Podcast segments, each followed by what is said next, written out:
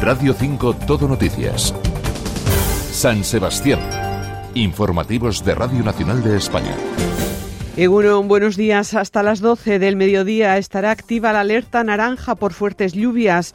Alerta también en la mar. La ola más importante de 7 metros se ha registrado a medianoche en Pasaya. En Donostia, el ayuntamiento mantiene cerrados por impacto de ola en costa los paseos Nuevo de Salamanca, Espigón de la Zurriola y Peine del Viento.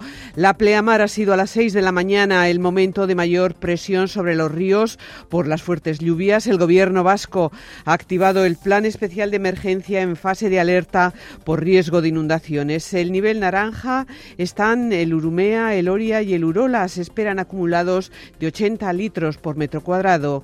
El día se presenta lluvioso, 9 grados en San Sebastián. La previsión para las próximas horas con Luz Cepeda, Egunon. Egunon, durante la mañana seguiremos muy pendientes de las lluvias persistentes en Guipúzcoa, localmente intensas acumulaciones que en 12 horas pueden superar los 40 litros por metro cuadrado. Una cota de nieve en torno a 900 metros. Por la tarde continuarán las precipitaciones, pero perderán intensidad. El viento del noroeste, con intervalos fuertes y rechas muy fuertes en la costa y en zonas altas. Un viento que también por la tarde irá perdiendo intensidad. El oleaje también irá menos durante la tarde, pero por la mañana todavía las olas pueden superar los 4 o 5 metros de altura. Ambiente frío, la máxima se va a quedar en 8 grados en Beasain y Zumárraga, 9 en Eibar, 10 en Tolosa, 12 grados en San Sebastián. Es una información de la Agencia Estatal de Meteorología.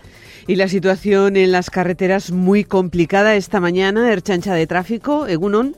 Egunon, buenos días. En estos momentos hay que pedir precaución en la Nacional 1 a su paso por Villabona, ya que hay un accidente en el que están implicados dos turismos. Afortunadamente no hay heridos, pero está generando retenciones importantes en sentido Donostia de aproximadamente 5 eh, o 6 kilómetros.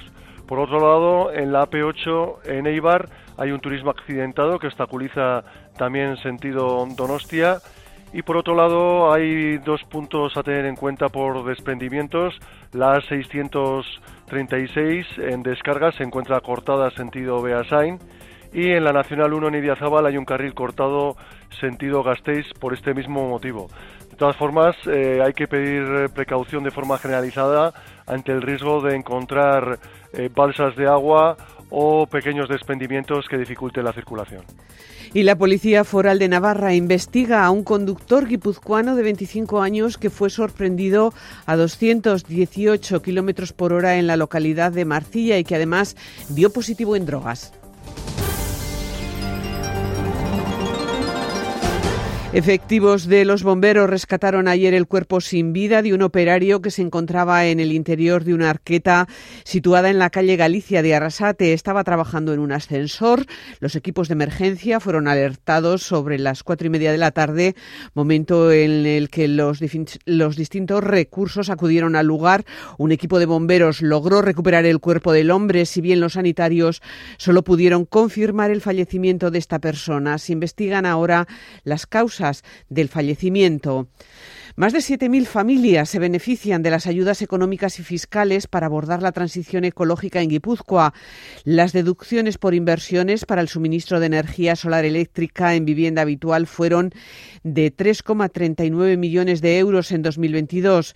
2.500 comercios se benefician de estas comunidades energéticas. Las empresas de Guipúzcoa invirtieron en 2022 más de 12 millones de euros en sostenibilidad. Joaquín Perona es el diputado de Hacienda. La fiscalidad verde es una materia que debemos de seguir apuntalando en Guipúzcoa. Para ello, vamos a utilizar tanto el presupuesto como la competencia fiscal que nos otorga el concierto económico con el fin de dejar una Guipúzcoa más sostenible a la siguiente generación. Donostia cuenta con un nuevo espacio para el emprendimiento en el nuevo edificio de San Bartolomé. Se llama Equin, nace en San Sebastián para dar la oportunidad al talento local y a los investigadores para desarrollar sus ideas de negocio en la línea de la ciudad que apuesta por la ciencia y la innovación. En Eco Goya Alcalde. Este es el lugar en el que se centraliza toda la actividad que la sociedad de fomento hace para fomentar el emprendimiento y ese es un rasgo que tiene esta infraestructura y que tiene además, como digo, importancia porque más allá de que nuestra ciudad sea una ciudad capaz de atraer y de retener talento, es muy importante que seamos capaces de fomentar el emprendimiento. La CAF de Beasain ha comenzado a fabricar los 38 nuevos trenes de cercanías para Cantabria y Asturias tras el error de cálculo inicial que obligó a interrumpir el pedido. El secretario de Estado de Transportes, José Antonio Santano, ha mostrado su satisfacción por el inicio de estos trabajos, también por el reciente acuerdo para el traspaso de cercanías a Euskadi y por los últimos avances en las obras del tren de alta velocidad. Les quiero decir que este año finalizaremos desde el Ministerio tres de los seis tramos de plataforma que todavía están pendientes. Saben ustedes que a nosotros nos corresponde ejecutar la plataforma en Vizcaya y Álava, que tenemos ya 13 tramos terminados de los 19, como hemos indicado en más de una ocasión. De los seis restantes, tres de ellos finalizarán este año y los otros tres estimamos que finalizarán en el primer semestre del año que viene. Y la noticia política que adelantan nuestros compañeros de Diario Vasco, Marisol Garmendia sustituirá a Denis Ichaso al frente de la delegación del Gobierno en el País Vasco. La actual segunda teniente de alcalde del Ayuntamiento de San Sebastián y portavoz socialista en la capital guipuzcoana ocupará el cargo que quedará vacante tras la decisión de Denis Ichaso de encabezar la lista guipuzcoana del Partido Socialista en los comicios del 21 de abril. El grupo Uvesco, propietario de supermercados BM y Superamara, ha presentado balance de resultados de 2023 y proyectos para 2024. Saludamos a su director general, Ángel Jareño. Egunon, buenos días. Hola, muy buenos días, Margarita. Muchas gracias. A pesar de la situación internacional, de la incertidumbre, de la sequía, la inflación, Uvesco ha mantenido la tendencia de crecimiento, ha crecido un 8,8%. ¿Satisfechos con los resultados en 2023? Eh, sí, la verdad es que habiendo pasado un año 2023 con tantas situaciones imprevistas, eh, la verdad es que sí, estamos satisfechos. Para nosotros ha sido un esfuerzo muy alto de adaptación y podríamos decir que alcanzar la cifra de o superar la cifra de mil millones de ventas para nosotros es un hito que hemos alcanzado con los más de 6.000 profesionales con los que con los que trabajamos. Abrieron 11 tiendas en 2023. ¿Qué supone abrir eh, este número de, de tiendas en un año tan complicado? Mira, al final tenemos que seguir apostando por la inversión. Para nosotros es muy importante no bajar el ritmo de nuestras aperturas. Supone un esfuerzo importante y supone una forma también de, consolidar nuestra, nuestro apoyo en esa creación de empleo en la que venimos empujando desde hace muchos años. De hecho, tienen en el punto de mira la adquisición del grupo Iber fuera del País Vasco, con tiendas en Madrid, sobre todo. ¿Qué va a suponer? Pues mira, la verdad es que lo primero es una alegría que, cuando alguien eh, decide que cómo dar seguimiento a su proyecto, nosotros seamos una de sus opciones. Entonces, para nosotros que se incorpore Iber en nuestro proyecto, una empresa que le da importancia al producto fresco, a la calidad, igual que, que, nosotros, pues es un orgullo y para nosotros es un reto de incorporación porque estamos hablando de 31 tiendas en Madrid, más un proyecto, más de 800 profesionales que se van a incorporar y con ello pues pasaremos a ser 1.800 personas en Madrid que bueno, depende con qué te compares, pues son muchos o pocos, porque es un término relativo, pero 1.800 personas con nombres y apellidos son muchas. Y eso, incorporar esas personas a nuestro, a nuestro modelo, más unas ventas de 110 millones aproximadamente, bueno, pues va a ser un reto, un reto interesante que esperemos que se concrete en los próximos meses después de los pertinentes permisos que son necesarios por parte de competencia y algunas otras cosas.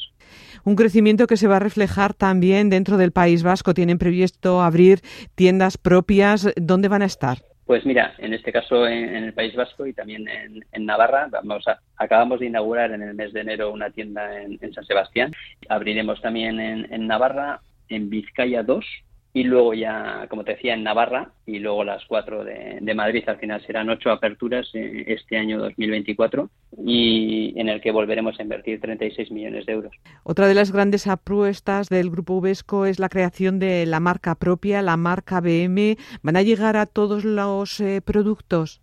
No, mira, eh, el tema de la marca propia tiene más que ver con racionalizar cosas que ya teníamos en, nuestro surtido y hacérselo más claro al cliente. Nosotros ya teníamos marcas, pero utilizábamos diferentes marcas y eso eh, despistaba a nuestros clientes. Nosotros somos una empresa marquista, el 85% de lo que nosotros eh, vendemos es marca de fabricante y lo único que intentamos con esto es dejarlo más claro a los clientes que quieren utilizar o que quieren saber que damos respuesta a, esas necesidades que pueden tener, que también en nuestros supermercados lo tienen. Es un tema más de aclararlo que de dar un paso hacia, hacia ahí. Como decía, estamos hablando de que el 85% de nuestras ventas es marca fabricante y, y, creemos que variará, pero no, pero no tanto. Seguiremos siendo una empresa que vende marcas de fabricantes. Decía que es una de las grandes apuestas el producto local, el producto fresco. ¿Cómo ve el Grupo Uvesco las movilizaciones, las reivindicaciones del sector primario, de lo más cercano, lo que tenemos eh, en el kilómetro cero? Sí, pues mira, la verdad es que las entendemos y las vemos bastante razonables. He, leído muchas de las peticiones en cuanto a burocracia, etiquetado, asolio, y la verdad es que para nosotros, como te decía, más del 40% de lo que vendemos es producto fresco, que muchos de esos agricultores y muchos productores llevan trabajando con nosotros más de 20 y más de algunos eh, 30 años, ¿vale? Y, en algunos hemos hecho el relevo generacional. Para nosotros es muy importante que se reconozca y fíjate, yo creo que es una labor también de todos porque muchas veces se les reconoce, pero es cierto que, el cliente en determinados momentos, por los motivos que fueren, pues quizá hace hincapié en su cesta de la compra en, otras opciones. Y eso también pasa. Y yo creo que eso nos debería hacer reflexionar a todos. Y ya para terminar, Ángel, la apuesta de Uvesco por la sostenibilidad. es, algo que está impulsado directamente por, por todas las personas y, compañeros que, trabajan en, en Uvesco. Es decir, es algo que nos parece importante que a veces pues tienes la fortuna de, que se reconozca el trabajo y de que, oye, pues mira, te, den un certificado, de, en este caso de eh, estrategia 100% circular de ANOR o el año pasado el Inan Green de AECOC, las tres estrellas. Es decir, a veces obtienes los resultados, o perdón, los premios, pero lo que es realmente importante es que tenemos una estrategia muy clara hasta 2030 con hitos en el 25 que debemos de cumplir y que tenemos, a, yo, creo que diría que estamos todos bastante enchufados con, con, muchas de las cosas que podemos hacer ahí. Pues Ángel Jareño, director general de Uvesco, gracias eh, por dedicarnos estos minutos. Enhorabuena por esos resultados. Hasta una próxima ocasión. Buenos días. Con muchísimas gracias, Margarita, por la ocasión. Y esta noche, a partir de las nueve y media, la Real Sociedad se juega su pase a la final de la Copa del Rey de Fútbol. Ana Cortés, buenos días. Hola, un saludo, muy buenos días. La Real disputa esta noche en el Real Arena uno de los partidos más importantes de la temporada, semifinales de Copa, frente al Mallorca después del 0-0 de la ida y buscando la final que se disputará el 6 de abril en Sevilla. Ese es el objetivo, como explica Emanuel. Finales, por desgracia, hemos jugado una eh, y la ganamos. Vamos a ver si somos capaces de llegar a esa segunda, que sobre todo sí que es especial porque va a ser con público y es lo que queremos. Miquel Oyarzábal, el capitán, estará en la convocatoria y será duda hasta última hora, pero no será titular en un once que es el mejor que tiene ahora mismo el técnico de Orio. Podrían jugar hoy Remiro en la puerta con Taoré, Zubeldia, Lenormand y Javi Galán en defensa, Zubimendi, Merino y Bryce en el centro del campo, Becker y Cubo en las bandas y Sadiz en la punta del ataque. La afición va a ser clave para pasar a esa final. La se va a llenar y abrirá el recibimiento al equipo como pedía Imanol cuando llegue al estadio de Anoeta. Eh, va a estar el seguramente el factor ambiental, porque ahí también se empieza a ganar el partido y, luego no hay duda. Eh, va a ser físico, va a ser táctico, va a ser mental, eh, va a ser de calidad, es que todo, pero como cualquier otro partido.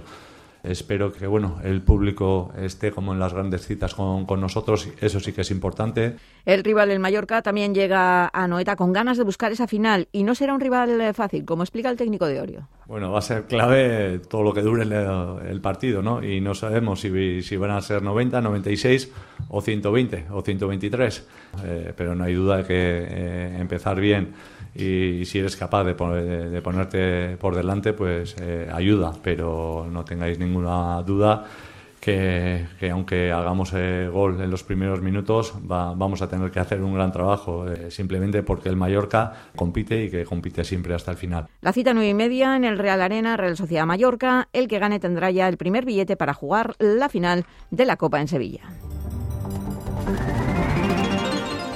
Así llegamos a las nueve. Sigan informados en esta sintonía y en la web rtv.es. Pasen buena mañana. Agur.